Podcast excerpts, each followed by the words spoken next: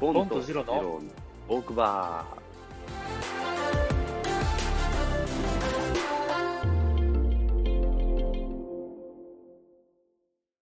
じゃあ、今週はジロちゃんがー。乾杯かな。うん。そうですかね。えっ、と、ちなみに今日は、あの、えー安定の氷結、えーお氷結あのはい。何味氷結ストロングのグレープフルーツなんだけど、おうんおあの、これが、定番の。うん、まあ飲み慣れて るというところで、なるほど。まずはじゃあ、うん。じゃあ、今週もお疲れ様でした。お疲れです。乾う杯。ん今日何ですか今日何飲んでる今日はね、の、宮城郷っていうウイスキー、日う本、ん、宮城今日本のウイスキーを炭酸で割っうてハイボールにしております。ああ。宮城京なんか聞いたことあるな。飲んだことあるかも、もしかすると。あ、そう。うん。うん本当はハイボールとかにしないで味わっても美味しいウイスキーっぽいんだけど、いやまあちょねっと今日はハイボールがいいなっていう。うんウイスキーでこれ喋ってたら結構やばくなりそうだよ。そうだね。うん。ロックとかね。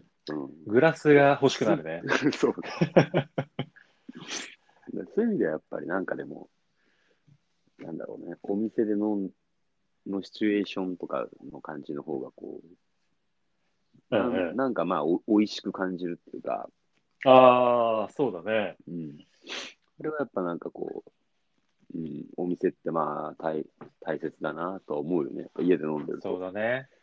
確かに。うん、厳密に味とか考えたら別に多分大して変わんないんだけ ど。だって同じ銘柄で さ、炭酸そうだね。 で割ってさ、ハイボールとか飲んうでんう、んそれはね、別にいいと思うんだけど。そうねうんそういう意味でウイスキーってすごい面白いよね。そのうん、炭酸で割ってハイボールにしたらすごい大衆居酒屋のイメージにもなるし、うん、ロックでさ、それこそあの、なんか丸いさ、すごい作られた氷あるじゃん。あれでなんかグラスで飲むとさ、なんか薄暗い高級バーみたいな感じのイメージになるしね。そうそうだね。だからバーに行くと、うん。なんだかこう、ロックで飲みたくなるとか、うんうん。なんかそういうちょっとのはあるけどね、なんか。そうですね。うん、まあ今日はトークバーを歌ってるのもかかわらず、大衆酒場の雰囲気で。いや、まあまあまあ。そう氷結はお店で出してるところとかあるのかな氷結、どうだろうね。でもありそうだよね。あることあると思う、多分。あ、そう。うん。でも氷結、氷結はなんか野球場で飲むイメージだわ、 俺。スタジアムなイメージが。ビールじゃないんだ、そこは。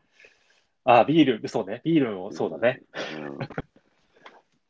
ん。なんだろうね、あの、なんか外のビールってなんか美味しいね。うまいよ。うん、伝わってきた、うあの、うまさが。え、グレープフルーツ味だよね、今日。そうそうそう。グレープフルーツ味のこだわりはあるのちなみに。いろいろ別の味あるじうん。なんか、単純にもともとグレープフルーツサワーとか好きだったかゃら、ん。あレモン、サそうなワーんとかもだ。、レモンサワーも好きなんだ柑けど橘、系が。そうそうそなるほどね。う。うん、でも、グレープフルーツの方が、うん、なんか単純に好き。ジュースも好きだしね、グレープフルーツ。まあね、うん、そ、そこは大事よね。そうそうそなるほど。う。だからね、デイリーに飲んじゃうわけですよね。なるほど。うん、じゃあ、第2回でデイリー、デイリーお酒を今日は紹介ということで。そうですね。うん、大好きですっていうね。はい。うん、キリンさんの応援が得られるまでちょっと頑張るから。頑 張りましょう。ポンとジロのトークバー。